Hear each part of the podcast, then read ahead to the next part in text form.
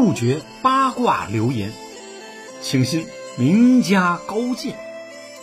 酒柠檬酸菜坛，酸话白说。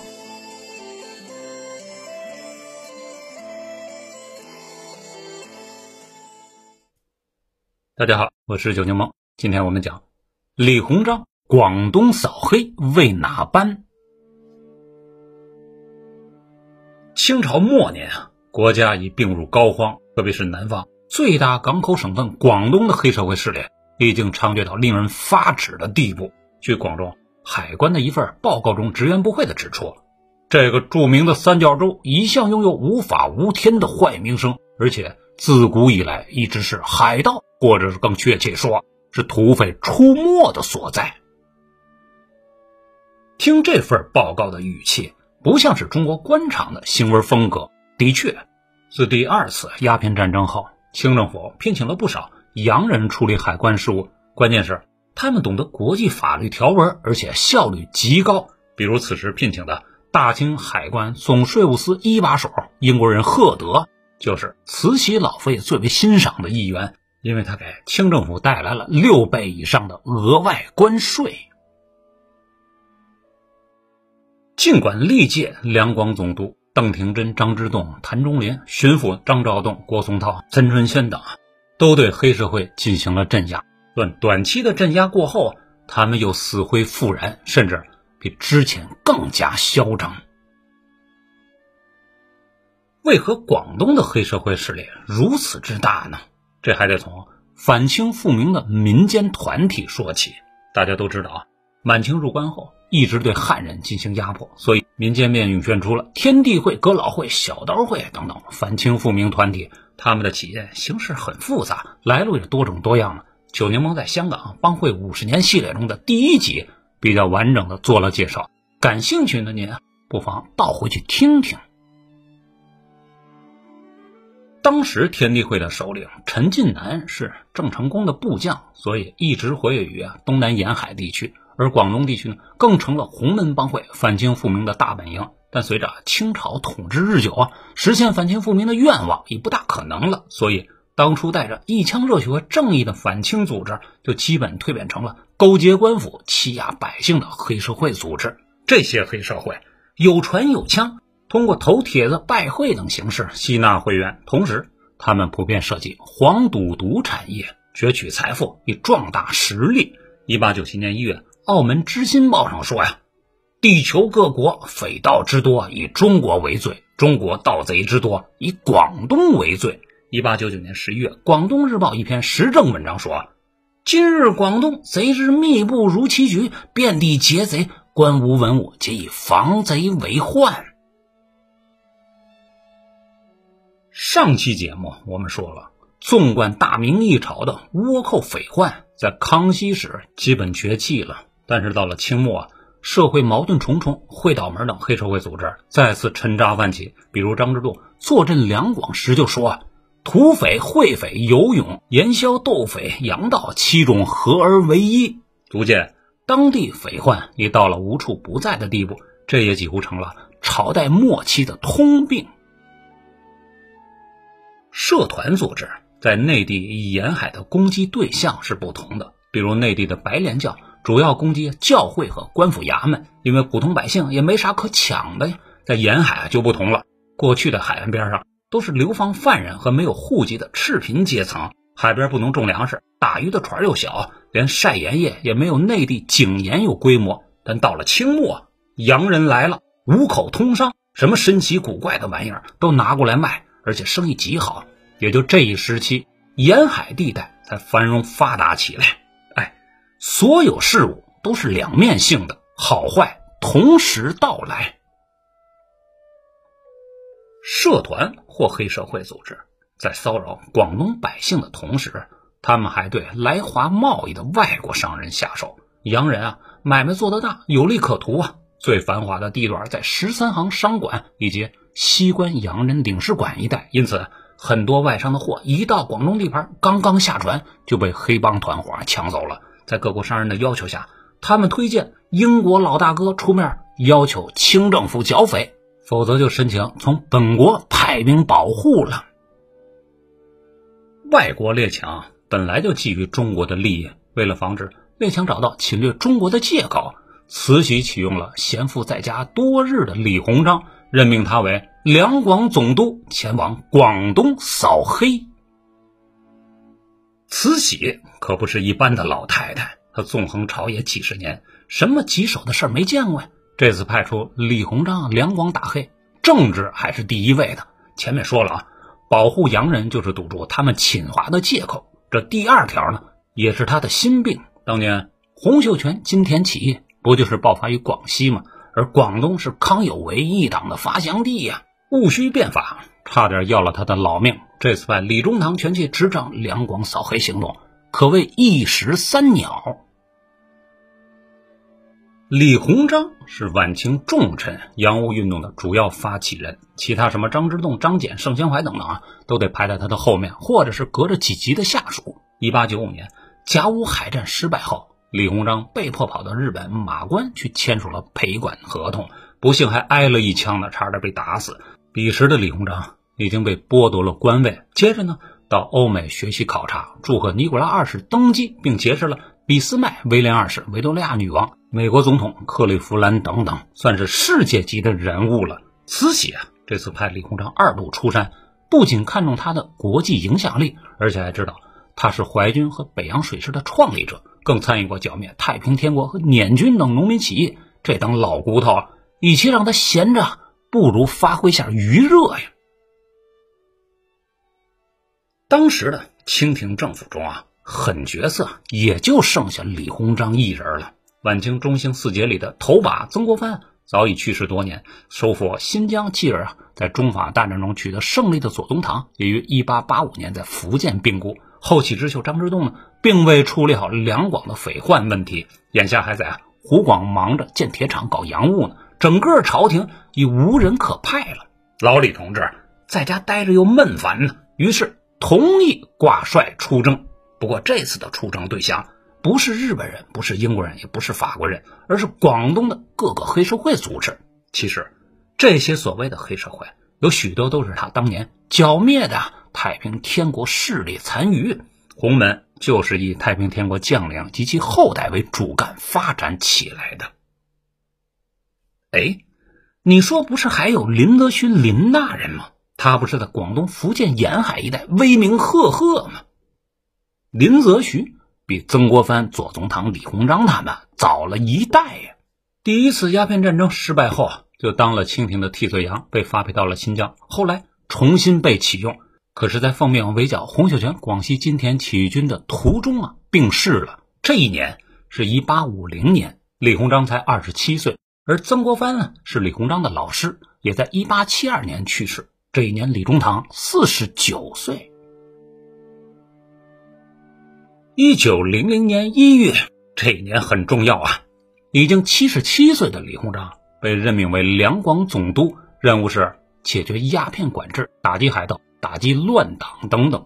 到广州后，李鸿章立马做了三件事：第一件，放开博彩业，筹集剿匪经费；第二，成立打黑啊缉捕总局，各地增设打黑派出所；第三，向慈禧要先斩后奏、就地正法的尚方宝剑。当时的澳门赌博事业远没有现在的规模啊，在粤港澳三地，广州仍属于博彩业的领头羊。毕竟这里的有钱人多呀。可奇怪的是，慈禧任命完李鸿章，却没拨给他一两银子，国库实在太空虚了。给你政策，自己筹资去吧。为了招到好的士兵，购买洋枪洋炮啊，李鸿章想了个办法，那就是。将全广州地下赌场洗白，也就是向他们颁发营业执照，并规定了抽成比例。执照不是白颁发的，必须得用银子换。靠这些灰白难辨的资金，李鸿章算是筹集到了初步的剿匪经费。在李鸿章之前，历任两广总督、广东巡抚。镇压黑帮的主要力量是当地驻军以及民兵乡勇组成的民团，但在镇压黑社会之后，民团便失去了价值，很多乡勇啊没了生活来源，最后反而加入到黑社会中。还有我们都清楚的，地面生意都得依靠保护伞呢，黑帮是一种保护伞，可政府官员的保护伞更强大。就连前任两广总督颇有威名的邓廷珍都收过鸦片贩子的黑钱。当年的钦差大臣林则徐也只能睁一眼闭一眼了，因为绞尽鸦片还得靠着这帮有兵权的实力派呢。这些乌烟瘴气的官场丑行，怎能把黑社会团伙剿灭呢？李鸿章难道不知道吗？当然一清二楚了。可他岁数大了。也不想拉帮结派留后路了，一心就想着完成朝廷的使命，因此对广东、广西两省的官员都处于公事公办的态度，这让那些准备孝敬李中堂的贪官们很是摸不着门脉。我们再说李鸿章为何向朝廷申请先斩后奏、就地正法的权利呢？这倒不是李大人有意要挟老佛爷。而是从广州到北京几千里地呢，押解要犯，无论坐船还是骑马，都得一个多月以上，时间不赶趟，而且没有先斩后奏、就地正法权。当地那些官员也是不买账的，未必能全心全意听你的差遣。而黑社会本来就不将法律放在眼里，即便被抓获了，如果没有立即处死，打通官府衙门，很可能就有人顶包放出来。面对多年的大清中流砥柱啊！慈禧是很相信李鸿章的才华的，至于忠心嘛，更不必说。于是授权他大胆的干，只要能剿灭广东的匪盗黑社会组织，除了钱以外，我什么都批准。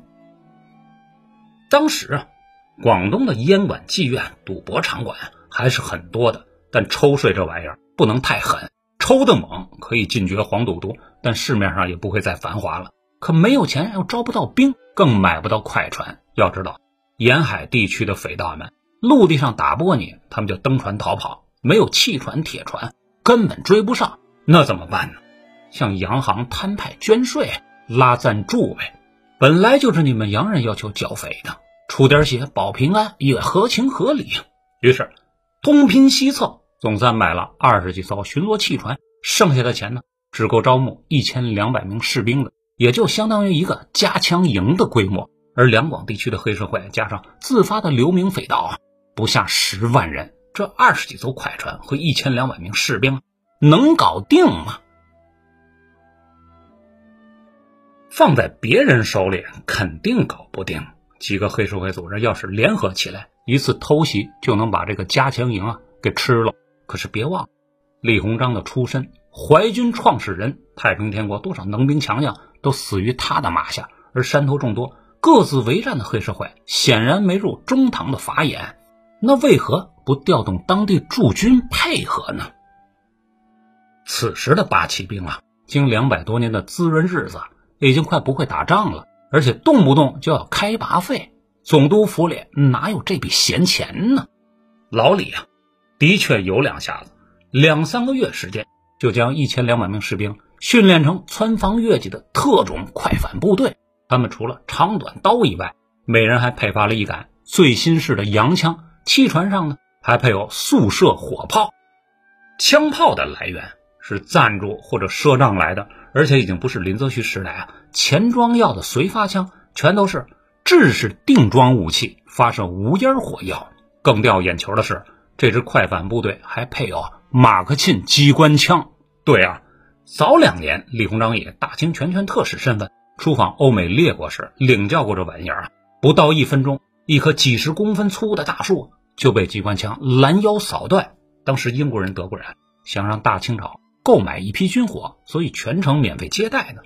但是老李回话：“枪是好枪，但子弹太贵了，打出去的全是银子呀。”于是拒绝了。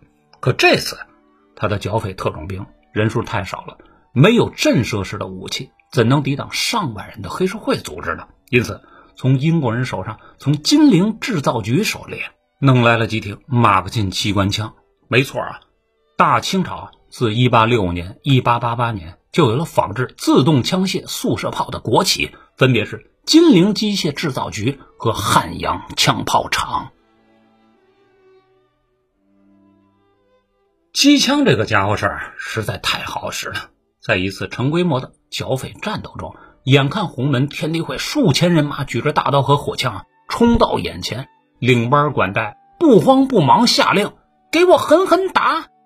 当时的机枪，许多人都没听说过，更没有见过。于是，成片的洪门天地会兄弟们被扫倒了。从此，再也没有其他组织敢与李鸿章的部队硬碰硬了。一时间，广州的城墙上啊，道路旁都挂满了黑社会成员血淋淋的人头。这次战斗之后，观望的八旗驻军和地方乡勇民团一下子服了气，纷纷说：“呃，中堂大人，你的一千人足以抗衡十万大清正规部队。”于是呢，全都积极配合剿匪了，什么话也没说。老李的招数成功了。短短几个月后，活跃在广东沿海和深山里的土匪、会道门、黑社会小混混们，全都消失不见了。过去啊，我们的电影在描写一九零零年八国联军攻打天津、北京时，不知为何都刻意隐瞒清军手中的自动武器。其实，防守京城的建瑞营、火器营、神机营与洋人装备差不多，甚至超过日军的武器水平。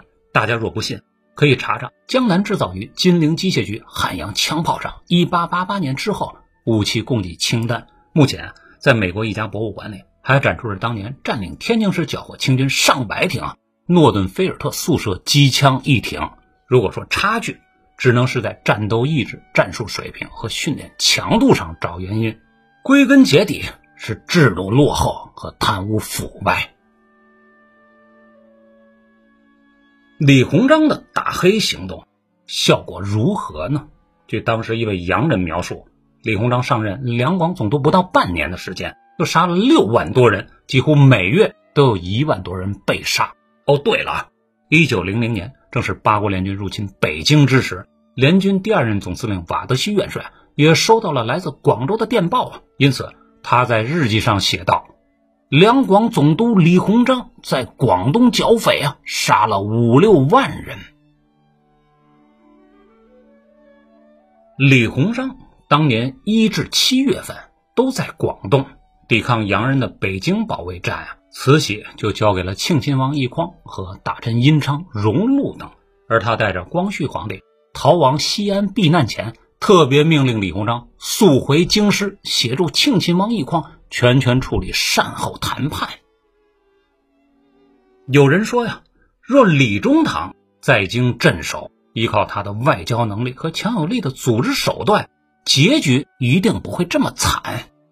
依照此前李鸿章的处事方法呀，我也认为会好些，甚至仗都打不起来。因为在这年的六月二十几号，李鸿章接到慈禧对十一国宣战的密电后，他极力反对，并联合两江总督刘坤一、湖广总督张之洞联合发表不赞成开战的声明，并同驻广州的各国领事签订了东南互保协议，从而保证了中国南部发达地区的安稳。但国之将倾。